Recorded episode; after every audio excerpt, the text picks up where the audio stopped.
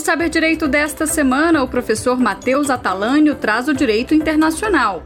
Ele aborda nas cinco aulas do curso os fundamentos, as fontes, os sujeitos e responsabilidades internacionais, nacionalidade e condição jurídica do migrante e os espaços e conflitos. Não perca!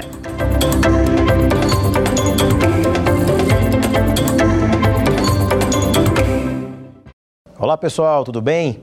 Meu nome é Matheus Atalânio, sou advogado e professor de Direito Internacional e finalmente chegamos à última das cinco aulas do curso de Direito Internacional aqui do Saber Direito, né? É um projeto da TV Justiça. Né? Na aula de hoje trabalharemos dois, dois, dois fatores, dois momentos de disciplinas diferentes em matéria de direito internacional. O direito internacional propriamente dito, ou direito internacional clássico, ele divide-se entre sujeitos e fontes, estados e conflitos. Ainda nos tempos de hoje, infelizmente, temos que falar nos direitos dos conflitos armados internacionais, ou melhor, o direito aplicável aos conflitos armados, o direito à guerra, enfim, o direito uh, humanitário e outros aspectos. Apesar de já termos tido tanta evolução em matéria de direito internacional, ainda temos que nos debruçar um pouco mais sobre a matéria dos conflitos armados internacionais. E também, de alguma maneira, sobre os conflitos armados não internacionais, algo que ainda em direito internacional parece estar engatinhando, apesar de não ser o foco necessariamente. Então, na aula de hoje, trabalharemos uh, dois momentos diferentes. Nós trabalharemos, no primeiro momento, os espaços e, no segundo momento, os conflitos. Quando a gente fala de espaços, é, de, é sobre quais são os espaços que são interessantes para o direito internacional. Quais são os espaços que vão uh, interessar o direito internacional e que devem ter algum tipo de regulamentação em direito internacional? Até onde vai a soberania de um Estado? Até onde vai o território de um Estado. Se o Estado, como vimos nas aulas anteriores, é uma união entre três elementos constitutivos, como território permanente, população nacional e governo efetivo, qual é esse território permanente? O que, que nós podemos chamar de território para que o direito internacional consiga efetivamente regulamentar? Para responder essas questões, uh, os trabalhos do professor Francisco Rezec são muito essenciais. Falando inicialmente do direito dos espaços, né? ou melhor, do espaço aéreo, nós devemos nos questionar até onde vai a soberania de um Estado, para cima e para baixo. Para baixo da terra, a soberania de um Estado vai até o fundo da Terra, ao qual não temos tecnologia suficiente até o presente momento para, enfim, para aproveitar de, desta terra, enfim, desta, é, deste espaço. No entanto, quando a gente fala na soberania para cima, nós falamos na soberania daquele Estado até o espaço aéreo que não significa espaço extra-atmosférico. O espaço aéreo é o limite da soberania de um Estado. Abaixo é o fundo da Terra e acima é o espaço aéreo. E aí muito se questionou, então nós podemos falar aí em direitos relativos aos ares ou direitos relativos à Lua ou direitos relativos aos astros? Sim. E mais um pouquinho na frente falaremos também do direito dos mares. E essa lógica do direito dos mares, por exemplo, do mar territorial em específico, também funcionará a lógica da soberania para baixo e a soberania para cima. É lógico que abaixo temos algumas questões né, relativas à plataforma continental, por exemplo, mas acima vamos até o espaço. O espaço aéreo, mais precisamente. Uh, Há uma distinção, há que se fazer uma distinção entre espaço aéreo e espaço extra-atmosférico.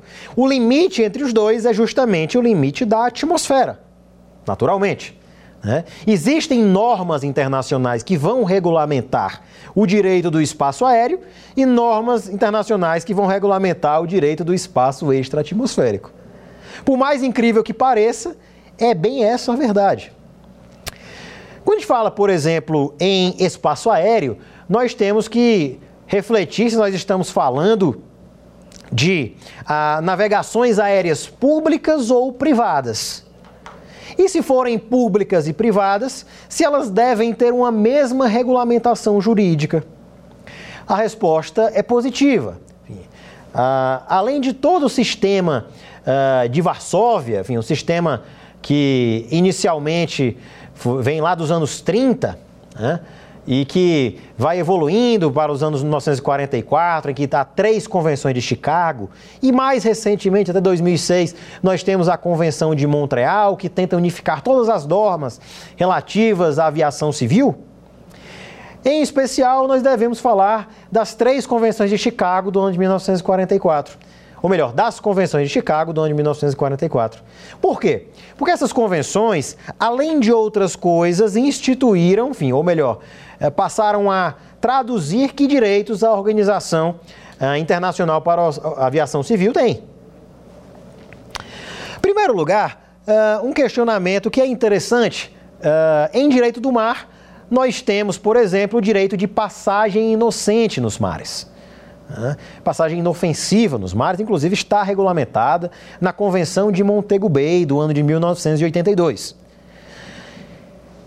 Em direito do espaço aéreo, essa norma não, não existe, basicamente. A verdade é que quando a gente fala em direito do espaço aéreo, a lógica é mais ou menos a mesma do direito do mar, com esta distinção. Em direito do mar, toda embarcação tem que ter uma nacionalidade. E o mesmo se faz quando a gente fala em navegação aérea. A mesma coisa ocorre quando a gente fala em navegação aérea. O lugar do registro ou da matrícula daquela navegação aérea especificamente será o local de nacionalidade daquela, daquela, daquela, uh, daquela embarcação uh, em matéria de aviação civil. Sob essa perspectiva, então, uh, muito se questionou sobre se haveria o direito de passagem inocente. Mas a verdade é que não. Se no direito do mar nós podemos falar em direito de passagem inocente, no direito do espaço aéreo não podemos. Uh, Toda aeronave tem que ter uma única nacionalidade e nós estamos falando de, de, navegações aéreas públicas e navegações aéreas privadas. Todas elas estão uh, regulamentadas pelas convenções de Chicago. Veja, desde o início do, da exploração civil das embarcações uh, aéreas, enfim, das navegações aéreas da aviação civil, uh, a verdade é que muito foi investido em um ramo que inicialmente não parecia ter tanta chance de prosperar. Era considerado, logo no início dos investimentos, como um ramo muito aventureiro. E por isso, uma série de direitos, como direitos relativos uh, uma responsabilidade limitada pela perda de bagagens e outros aspectos, foram instituídos pelas normas aí do sistema de Varsóvia, por exemplo. Então, muito foi dado em matéria de benefícios, né, de institutos, de benefícios uh, que foram dados em matéria de. Foram dados em matéria de aviação civil internacional. Benefícios que talvez nos tempos atuais não mais persistam, e até, uh, até mesmo é um questionamento que chegou no Supremo Tribunal Federal nos últimos tempos e que parece entrar em conflito com o Código de Defesa do Consumidor. No entanto, a verdade é que os tratados internacionais que versam sobre a perspectiva de transporte aéreo internacional uh, possuem aí um, um, uma carta na manga né, com, a, com a leitura do artigo 178 da Constituição Federal. Mas falando um pouquinho, existe aí os direitos, uh, o que se chama dos, do regime das cinco liberdades, quando a gente fala em aviações civis. Né? Nós temos, enfim, direitos de fazer embarcação do lugar de, destino, do lugar de acolhida para o local de destino, de desembarcar, né? uma série de direitos né? para, para os membros da, da Organização Internacional para a Aviação Civil, né? o direito de sobrevoo nós temos também existe, mas a verdade é que para haver aquela passagem inocente, efetivamente uh, deve haver alguma, enfim, não pode se falar, não há que se falar em direito de passagem inocente. Na realidade, deve-se haver alguma autorização para uh, o sobrevoo naquela, enfim, para a passagem daquela determinada localidade. Falando sobre espaço aéreo extra-atmosférico, né? E falando agora sobre o espaço extra-atmosférico, é, muito se questionava, é, sobretudo no meio universitário, é, como é que nós iríamos regulamentar é, locais que temos muito difícil acesso, como por exemplo a ida à Lua ou os direitos relativos aos astros e outros aspectos. Né? Em 1967 nós temos o Tratado sobre Espaço Exterior, ao passo que em 1979 nós temos o Tratado da Lua do qual o professor Francisco Rezec fala da ideia de pacifismo relativo. Ou seja, aqueles astros não poderiam ser utilizados uh, em matéria bélica. E tudo que seria aproveitado daquela perspectiva, que teria obrigatoriamente ser pacífica, deveria se traduzir deveria se traduzir a uma a uma premissa de melhora, de engrandecimento dos conhecimentos da humanidade. Uma premissa muito interessante e que uh, ainda carece, por critérios simplesmente científicos, carece ainda de elaboração por conta da dificuldade que o ser humano ainda tem de visitar outros países, né? enfim, de, de visitar outros países, pelo menos com a tripulação humana, né? pelo menos nessa perspectiva. Além disso, nós podemos e devemos falar sobre o direito internacional do mar ou direito do mar. Nós bem sabemos que o costume internacional, isso eu bem uh, falei em diversos momentos aqui deste curso, nós bem sabemos que os costumes internacionais eles permearam a grande maioria do tempo do direito internacional. A partir do século XIX eh, para o século XX e XXI é que os tratados eles passaram a cada vez mais entrar em, em, em voga. Né? Eh, isso indica que os costumes internacionais eles eram plenamente usados e que ao longo dos tempos a Comissão de Direito Internacional da ONU, e em específico, quando a gente fala de Convenção das Nações para o Direito do Mar, ela fez estudos por nove anos, de 1973 até 1982, justamente com o objetivo de que as normas relativas ao direito do mar fossem plenamente estabelecidas fossem estabelecidas e fossem aprimoradas da a época em que a, a Convenção de Montego Bay, que também é chamada de Convenção das Nações Unidas para o Direito do Mar, fosse é, efetivamente, enfim, efetivamente entrasse em vigor. O costume internacional para mar territorial, por exemplo, é uma grande prova disso. Inicialmente, os estados, costeiros principalmente, eles utilizavam do, dos seus mares para para a defesa das suas soberanias. Né? Inicialmente eram 3 milhas marítimas, depois passou para 4 milhas marítimas, em alguns casos 6 milhas marítimas. A União Soviética falava em 12 milhas marítimas, mas em determinado momento alguns estados passaram a se utilizar bastante daquela premissa de exploração financeira dos seus mares. Essa exploração financeira, então, ela partia de uma lógica, partia de um abandono do paradigma. Se antes o paradigma dos mares era a defesa da soberania nacional, agora a, a perspectiva tinha mudado, agora é uma perspectiva eminentemente econômica.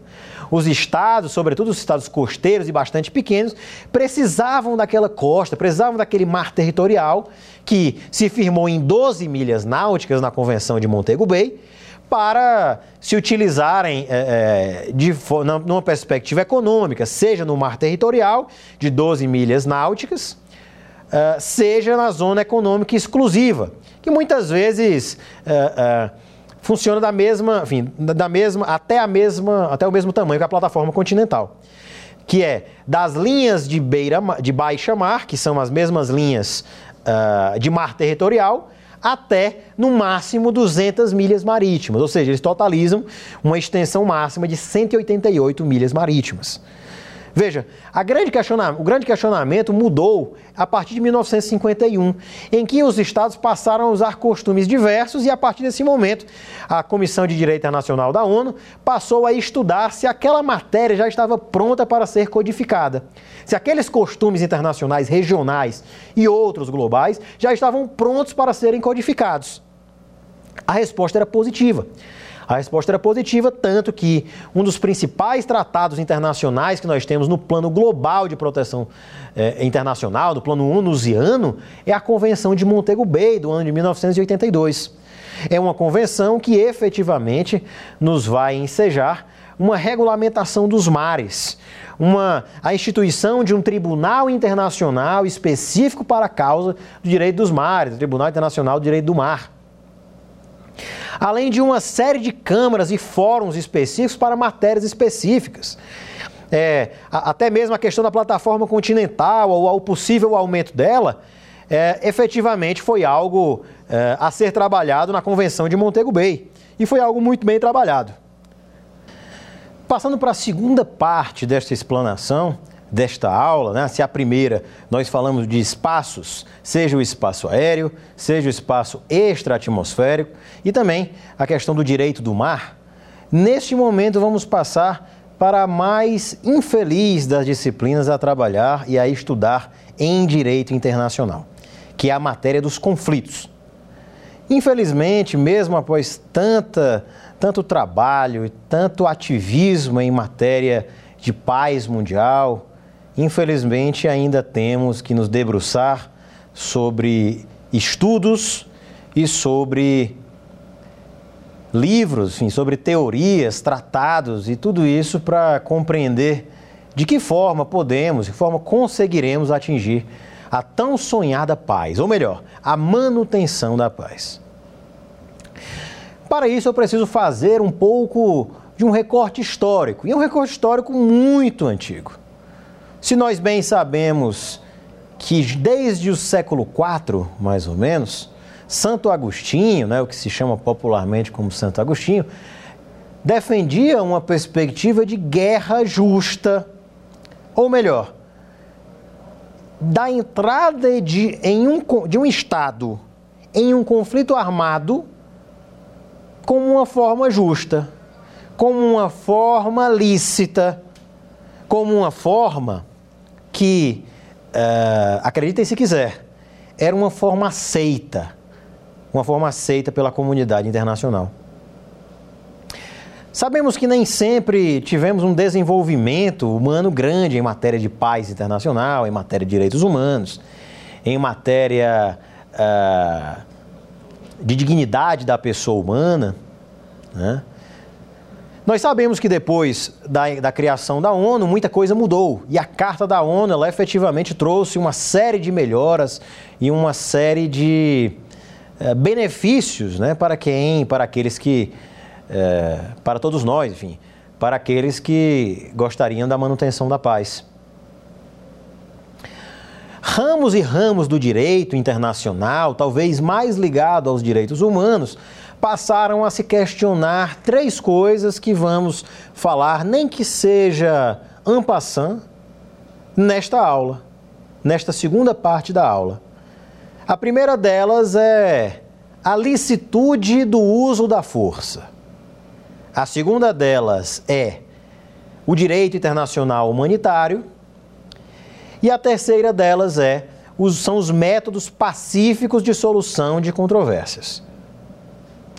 Partindo dessa lógica de Santo Agostinho, que frisava na guerra como meio lícito de resolução de um conflito, muita coisa aconteceu desde o século IV até agora. Uma série de guerras, uma série de destruição em matéria de países. Vários países e reinos, impérios deixaram de existir para que novos impérios passassem a existir.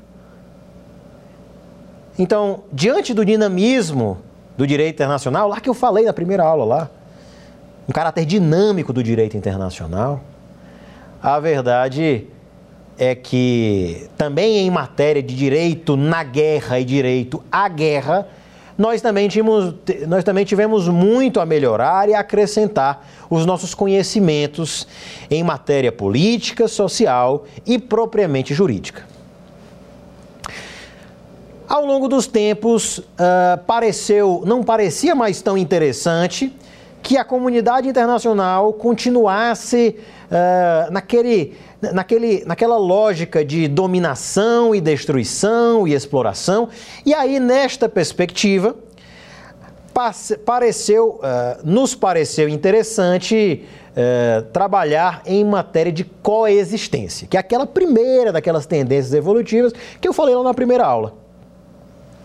Os estados passaram a querer coexistir entre eles, mesmo que à época nós não pudéssemos falar propriamente de estados-nação. Nós não pudéssemos falar em soberanias e outros aspectos. A verdade é que naquele momento é, nós tínhamos apenas o embrião do que seriam os estados, mas nós já tínhamos o interesse em não utilizar da força, ou melhor, não se utilizar da agressão, ou melhor, não se utilizar da guerra como meio lícito para a solução de conflitos. Pelo menos até a Primeira Guerra Mundial, a guerra permaneceu como um meio, entre aspas, lícito de resolução de conflitos. E ao final da Primeira Guerra Mundial, nós tivemos aí a criação da Sociedade das Nações, que eu também comentei nas aulas anteriores.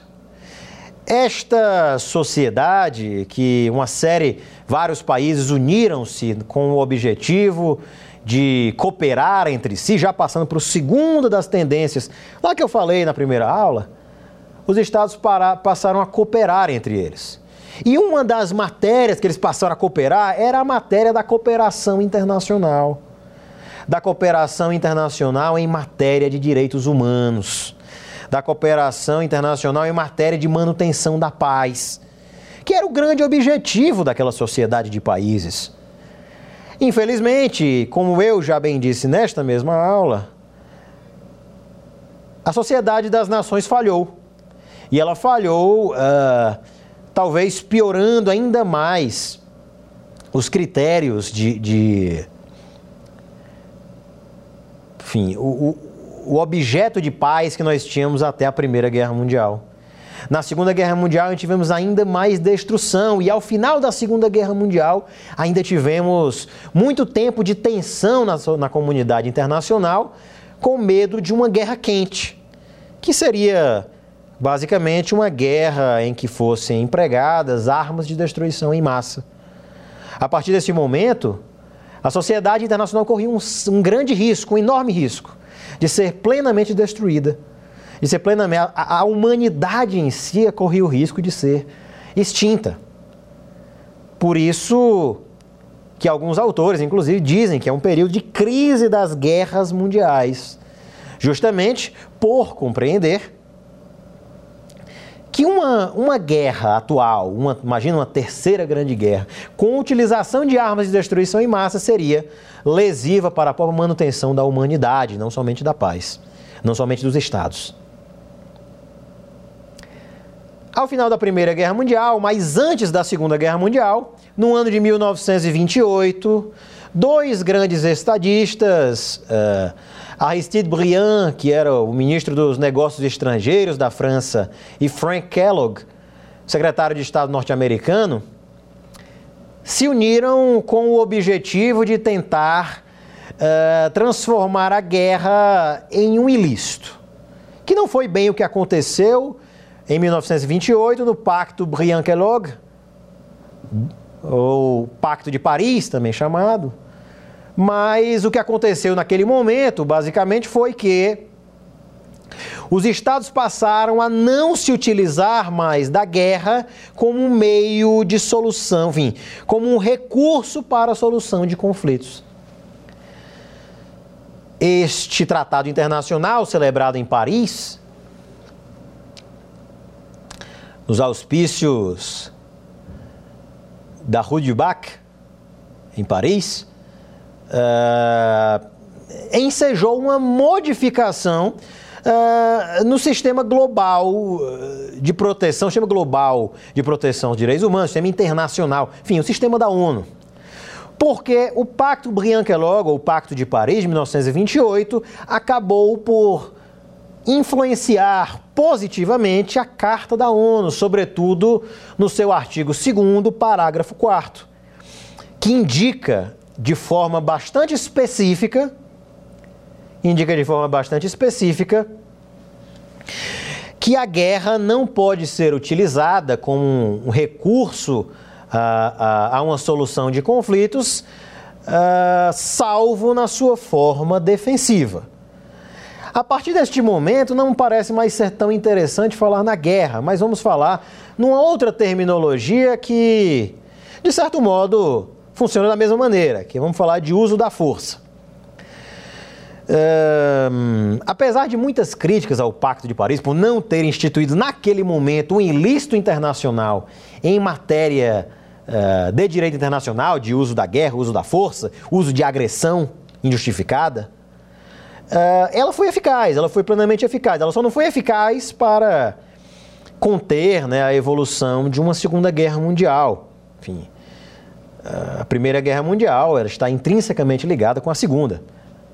Uh, a humilhação do, dos povos alemães da Primeira Guerra Mundial gerou que enfim, os horrores, as catástrofes que vimos na Alemanha pela Alemanha nazista. Ao final da Segunda Guerra Mundial, então, que a Carta da ONU uh, efetivamente trouxe aí uma uma nova roupagem para o direito internacional, uma roupagem que nem mesmo o direito internacional humanitário, no direito de Genebra ou no direito da Haia, uh, conseguiram fazer em matéria de guerra. Uh, regulamentar o uso da força no plano internacional parecia ter sido, parece ter sido, melhor dizendo, uma das grandes inovações da, da Carta da ONU, ou melhor, da nossa ainda que seja uma teoria, enfim, minoritária, enfim, uma teoria um pouco filosófica, da nossa Constituição Internacional. Os estados passariam a ser uh, responsabilizados internacionalmente pelo cometimento de ilícitos internacionais. E quando a gente fala em uso da força, em agressão, tudo isso pode ensejar também, uh, sobretudo em casos injustificados, em uma violação a normas cogentes. A Carta da ONU ela admite duas possibilidades de utilização da força na sua forma defensiva, digamos assim. Eh, primeiramente, enfim, pelo menos uma delas é, com, é garantidamente defensiva, que é o caso da legítima defesa, que já é, por si só, como instrumento de direito, é um excludente de licitude que visa dar a possibilidade daquele lesado de também, é, enfim, de alguma forma, entre aspas, contra-atacar. Né? E a Carta da ONU ela permite essa legítima defesa defensiva, digamos assim, que não deve se confundir com legítima defesa preventiva. Essa é extremamente minoritária e não é aceita pelo direito internacional. Seria um absurdo reconhecer a legítima defesa preventiva como algo a ser defendido em direito internacional. É, a legítima defesa, que pode ser chamada de antecipada ou defensiva, ela precisa de algumas questões, ela precisa de, alguns requisitos para que ela funcione, para que ela seja plenamente utilizada. É, uma delas é uma agressão iminente e injustificada, ou seja, aquele Estado efetivamente tem que ter sofrido com uh, uma agressão injustificada ou estar próximo de sofrer uma agressão injustificada em caráter totalmente iminente, para que o Estado consiga contra-atacar por meio de uma legítima defesa, consiga se utilizar da legítima defesa, tem que haver um, um, aviso ao Conselho de Segurança das Nações Unidas e neste aviso tem que constar que essa premissa da legítima defesa ela é temporária. Ela é temporária até que o Conselho de Segurança das Nações Unidas tome as rédeas da situação. Afinal, uh, o Conselho de Segurança da ONU, como o próprio nome já diz, seja a segurança. E essa segurança é justamente a segurança, lá no capítulo 6, capítulo 7 da Carta da ONU, de continuar com aquelas premissas uh, em matéria de direito internacional que sem que haja nenhuma violação. Ou seja, ela tem que, ela tem por si o, o, a, a necessidade de manutenção da comunidade internacional daquela forma e de não deixar que os estados se destruam. Tanto que é por conta de uma resolução da própria, do, do, próprio Conselho de Segurança da ONU que nós sabemos o que é agressão, que nós uh, sabemos o conceito de agressão. Outro dos requisitos necessários é que tem que ter força proporcional. E o que seria força proporcional? É, não é porque um Estado está vindo me atacar que eu posso rebatê-lo a fim de destruí-lo. Ou seja, não, não é uma, uh, um ataque que eu tenho sofrido que efetivamente vai me dar a possibilidade de contra-atacar com arma de destruição em massa, que inclusive é vedada pelo direito internacional, as armas em massa. As armas químicas, por exemplo, são vedadas. Os armamentos nucleares, nós temos o TNP, o Tratado de Não Proliferação, que foi um marco, né, apesar de não ter atingido o, o objetivo, enfim, ter atingido de certo modo o objetivo, o objetivo pretendido.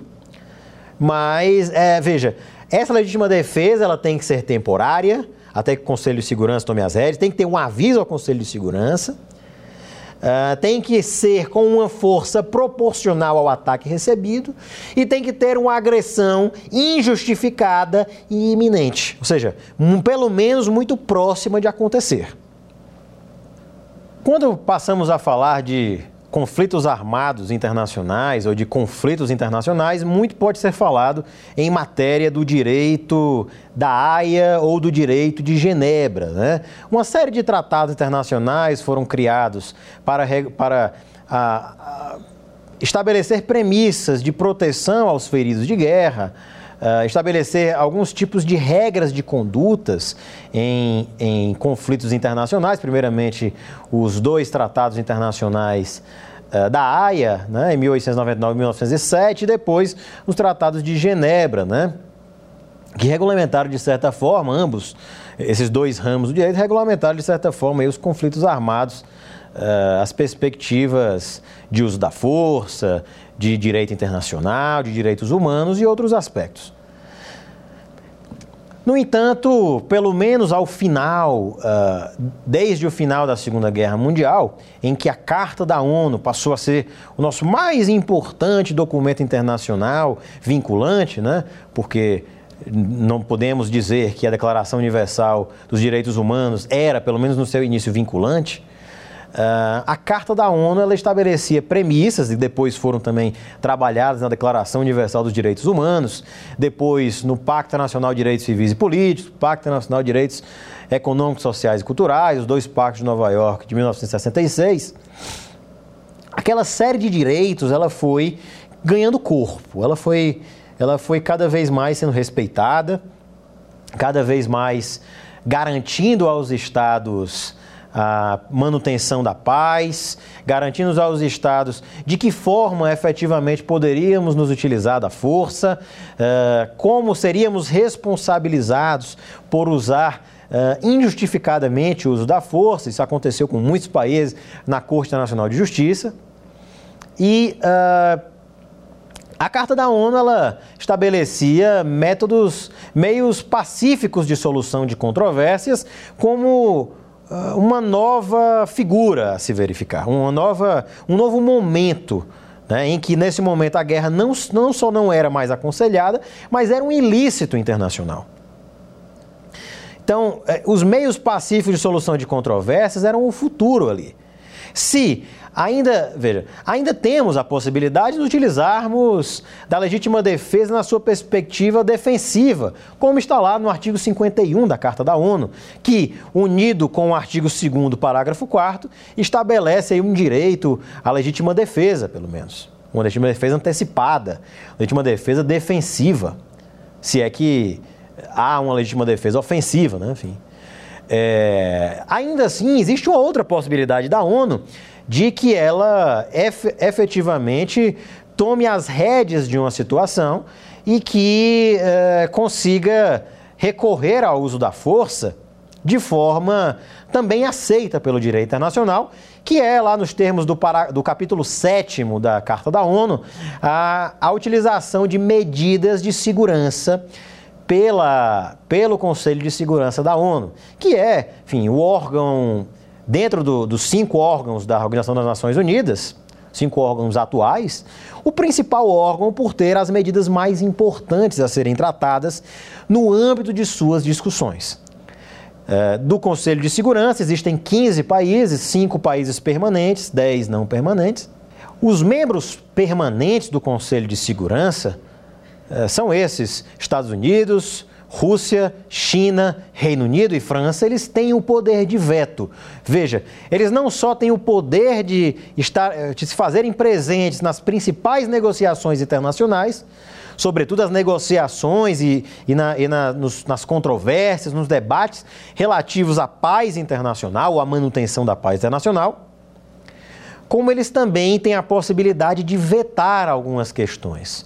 Inclusive, é, por volta dos anos 1946 e 1947, houve uma grande controvérsia sobre, os, sobre o Conselho de Segurança, que, uh, na, no contexto de Guerra Fria, é, ou melhor, no contexto de início daquela perspectiva de Guerra Fria, uh, os Estados Unidos e a Rússia eles passavam, a época União Soviética, eles vetavam países satélites, um de cada lado. Ou seja, membro, países que queriam ser membros da Organização das Nações Unidas, que hoje todos os estados são membros, né? os 193 estados reconhecidos internacionalmente são reconhecidos internacionalmente pela, pela tese das Nações Unidas, de quem é e quem não é Estado. Mas nem sempre foi assim. A época logo da Carta da ONU, pouco depois, e a Carta da ONU é específica em dizer que os países que são amantes da paz e que, se, e que podem se submeter à jurisdição e à subordinação da ONU em determinados aspectos, poderiam sim, enfim, é um tratado internacional aberto. Não poderes aberta. Os países podem aderir em outros momentos. E Chegou, inclusive, veja, depois de tantos países que foram vetados à entrada, chegou um parecer consultivo por volta dos anos 1946 e 1947 na Corte Internacional de Justiça, que decidiu prontamente que os países do Conselho de Segurança da ONU não poderiam vetar a admissão de membros, ou melhor, eh, não poderiam vetar somente daquela forma a admissão de novos membros.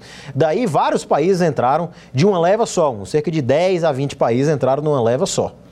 Então, os poderes do Conselho de Segurança são realmente muito grandes. Eles, eles dizem respeito à matéria de segurança. Eles dizem respeito à matéria de utilização do uso da força. Né? Se, uh, a partir do momento em que a guerra passou a, a guerra, ou seja, a, utiliza, o uso da força passou a ser uh, injustificado, né? passou a ser algo ilícito, ilegítimo, por alguns autores, inclusive, é, manifestar uma ofensa às normas cogentes de direito internacional, a princípios cogentes de direito internacional, os objetivos da Carta da ONU passaram a, a versar sobre os meios pacíficos de solução de controvérsias. Dentre esses meios pacíficos de solução de controvérsias, nós temos meios diplomáticos, nós temos meios políticos e meios jurídicos. É, Prefere-se a utilização de meios diplomáticos, até porque, pela própria essência da função diplomática, a negociação, uh, bons ofícios e outros aspectos parecem ser, a mediação, enfim, conciliação, parecem ser o grande meio de resolver controvérsias internacionais. Parece ser um ambiente pela qual o trabalho diplomático parece ser mais chamado para isso. No entanto, nós sabemos que também existem meios políticos, também de correlação aos estados, né, enfim, garantias de terceiros e outros aspectos, e também os meios jurisdicionais, que é aí que a nossa Corte Internacional de Justiça e outros grandes tribunais internacionais passam a efetivamente eh, responsabilizar os estados, responsabilizar os países por violações em matéria de direito internacional. Para isso é necessário apenas que os estados, em específico, em específico falando da responsabilidade internacional dos estados, É, classicamente, deve-se haver um ato ilícito, um ato internacionalmente ilícito, um nexo de causalidade e um dano. Um dano que irá gerar uma obrigação de reparar. Uma obrigação de reparar que pode, naturalmente, uh, ser feita e, e, é trabalhada também por jurisprudência internacional no ano de 1990, no caso Rainbow Warrior, uh, entre França e Nova Zelândia que basicamente foi um caso solucionado à luz de arbitragem e não de, da Corte Nacional de Justiça, mas que já pregava a ideia que, em 1997, no caso Gabi Chicovo na Guima Ross, uh, foi garantida pela Corte Nacional de Justiça. Uh, o fato de um Estado causar um dano a outrem gera necessariamente a responsabilidade, ou melhor, o dever de reparar aquele dano causado. Essa perspectiva, então, apesar de ser controversa por alguns estudiosos e até mesmo pelo próprio projeto de artigos da Comissão de Direito Internacional uh, da ONU, projeto de artigos de 2001, uh, a lógica do projeto não é que necessite de um dano, nem mesmo de um dano. A lógica do projeto de artigos é que apenas um ato internacionalmente ilícito, ou melhor, uma violação de direito internacional, acabe por acarretar, acabe por acarretar uma responsabilização internacional. A lógica aqui é uma premissa de normas primárias e normas secundárias, sendo as normas primárias as normas que não devem ser violadas e as normas secundárias aquelas que estabelecem, enfim, as consequências do ilícito da primeira norma. Então essa perspectiva, apesar de é, no, pelo menos no caso do Brasil, não ser muito aceita, ou melhor, não ser muito trabalhada, é de certo modo algo muito interessante a se verificar. Né, uma teoria ligada ao risco, né? Enfim, o risco de cometer algo é, nem mesmo é, carece de dano, né? mas devo alertar, alertá-los desde já que nenhum caso na Corte Internacional de Justiça, aqui me lembre, eu acho que nem na mesma história, eh, foi julgado sem que houvesse um dano de uma parte a outra parte. E eu digo um dano como uma ofensa direta e específica. Ah, a, grande, a grande questão aqui da responsabilidade internacional é que também, veja, a partir do momento em que esse Estado é responsabilizado, ele, ele, deve, ele pode ter que restituir a coisa indenizar ou satisfazer, né? Um tipo de reparação in natura, né? um pedido de desculpas. Algumas questões que em direito interno parecem não ser tão importantes, mas em direito internacional têm uma importância gigante, até porque aquela questão vai vincular o Estado. E as relações diplomáticas, as relações, a maneira como aquele Estado é visto no plano internacional, certamente será afetada uh, pelas suas violações em matéria de direito internacional. Além de, da restituição, indenização ou satisfação, que podem inclusive ser é, comutativas, é, de, devemos também fazer um pedido de garantias de não repetição ou um pedido de cessação das violações que estavam sendo cometidas. Tudo depende se a violação ainda está sendo cometida ou se ela já parou de ser cometida, algo que vai vincular o Estado também em matéria de atos unilaterais dos Estados. E por fim, devemos é, mencionar que existem excludentes de licitude, assim como a legítima defesa. É, existe, nós também existimos a questão do consentimento, contramedidas, força maior, perigo extremo e estado de necessidade. Encerrando um pouco do que eu queria mencionar com vocês, para vocês, na aula de número 5 relativa a espaços e conflitos, em que nem, nem tanto falei de conflitos, mas de uso da força, de recurso à guerra e outros aspectos, vamos passar agora ao quiz. Vamos lá, pessoal.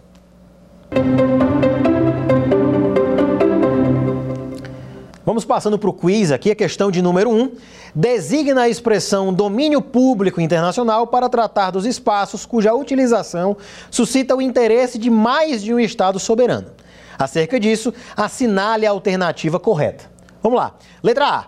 O direito do mar, mesmo antes da sua codificação na Convenção das Nações Unidas sobre o Direito do Mar, que é chamada Convenção de Montego Bay, já vinculava os Estados na figura de costume internacional. Letra B. Diferentemente dos navios em direito do mar, todas as aeronaves, isto é, todo avião utilizado em tráfego internacional, deve possuir uma nacionalidade. E letra C, o direito costumeiro à passagem inocente pode ser utilizado tanto por embarcações quanto por aeronaves. E aí, pessoal, já sabe a resposta? Vamos lá. A resposta é a letra A. Né?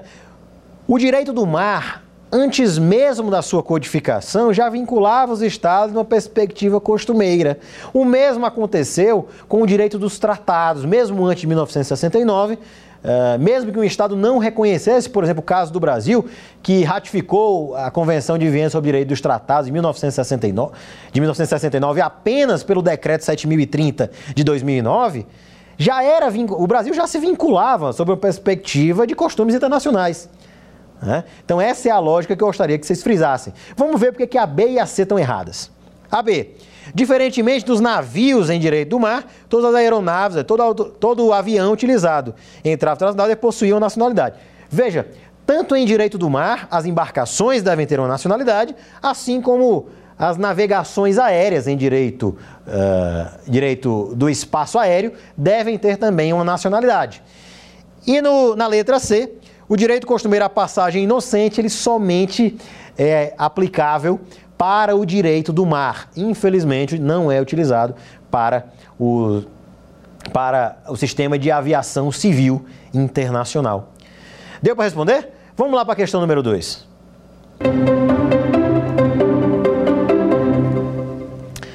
Sobre a Convenção das Nações Unidas sobre o Direito do Mar, assinale a alternativa incorreta, ou seja, a questão errada. Letra A. O mar territorial possui uma largura máxima de 12 milhas marítimas do estado costeiro. Letra B.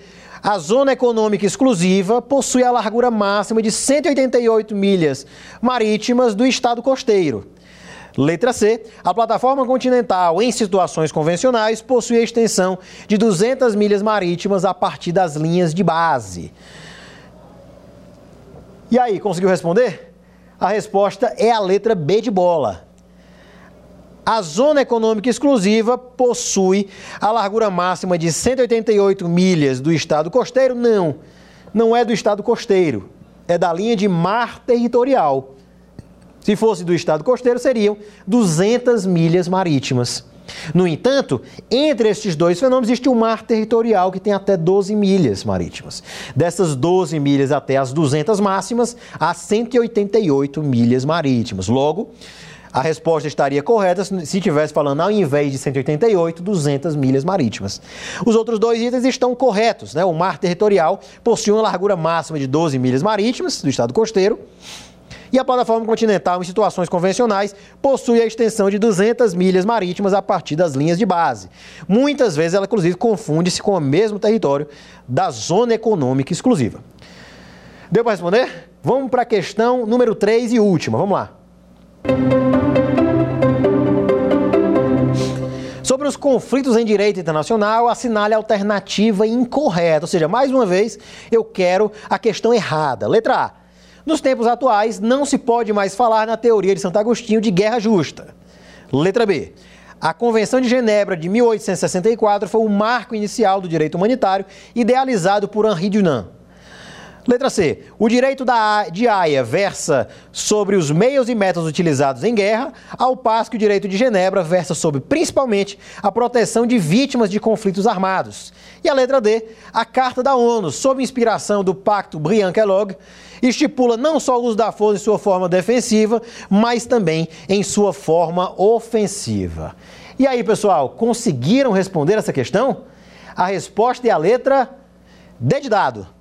É, a Carta da ONU, é, sob inspiração efetiva do Pacto Briand-Kellogg, ela modifica as premissas de uh, uso da força para a única possibilidade totalmente uh, excepcional são a, a, legítima defesa em caráter defensivo, ou então as medidas de, de, segurança utilizadas pelo Conselho de Segurança da ONU, mas nunca da sua forma ofensiva. Para, para falar um pouco mais uh, Sobre os outros itens, de fato, nós não podemos mais falar, no caso da letra A, em guerra justa. Na letra B, eh, a Convenção de Genebra de 1864 foi mesmo o marco inicial do direito humanitário idealizado por Henri Dunant, que foi inclusive o criador da premissa de, da, da, da idealização da, da, do Comitê Internacional da Cruz Vermelha. Né? Toda essa premissa de direito internacional humanitário passa muito próximo da ideia de Comitê Internacional da Cruz Vermelha. E a letra C é justamente isso: o direito de Haia versa sobre os meios e métodos utilizados em guerra.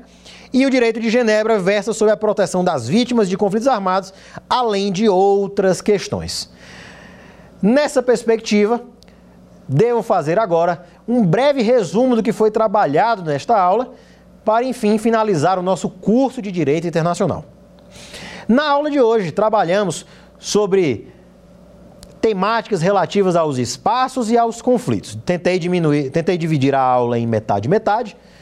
Na parte de espaços, nós falamos de espaço aéreo, falamos de espaço extraatmosférico, falamos em direito do mar, no espaço do mar, falamos na soberania acima e abaixo, falamos de tratados que falaram sobre direito extraatmosférico ou direito do espaço. Nós falamos na Convenção das Nações Unidas para o Direito do Mar. E nós falamos sobre conflito nas perspectivas de guerra justa, na mudança de guerra justa para guerra ilícita, como a guerra tornou-se, leis lá do século IV, até, os, até desde a criação da Carta da ONU em 1945, e de que forma efetivamente o direito à guerra ou do uso da força injustificado, direito, enfim, de agressão injustificada, deve ser visto no direito internacional atual como um ilícito.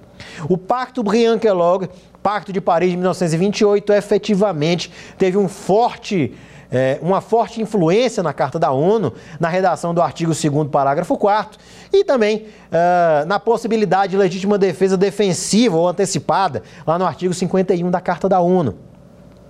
Estas perspectivas uh, nos trazem ao que nós temos hoje: a guerra sendo um ilícito internacional e o direito internacional neste momento, preza, desde pelo menos 1945, pelos meios de solução pacífica de controvérsias, que podem ser diplomáticos, políticos e jurídicos. E destes jurídicos, nós bem sabemos que nós temos a possibilidade de responsabilizar os estados, que são o principal sujeito de direito internacional, pelas violações relativas às normas, às obrigações internacionais às quais tenham prestado adesão.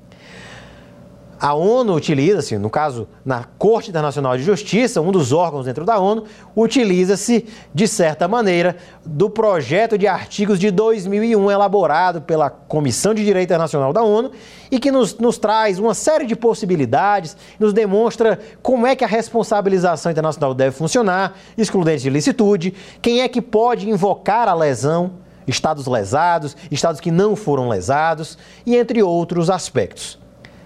Dessa forma, desejo me despedir de todos vocês e dizer que foi uma enorme honra fazer parte do Saber Direito, um curso que, ainda na minha graduação, marcou muito a minha história como acadêmico. Gostaria de agradecer a presença de vocês, é, desejar tudo de bom e um forte abraço. Até a próxima! Dar alguma sugestão de tema para os cursos do Saber Direito? Então mande um e-mail para a gente, saberdireito.stf.jus.br ou entre em contato pelo WhatsApp. O número é esse que aparece na sua tela. Você também pode estudar pela internet. Acesse nosso site tvjustiça.jus.br ou pode rever as aulas no canal do YouTube TV Justiça Oficial.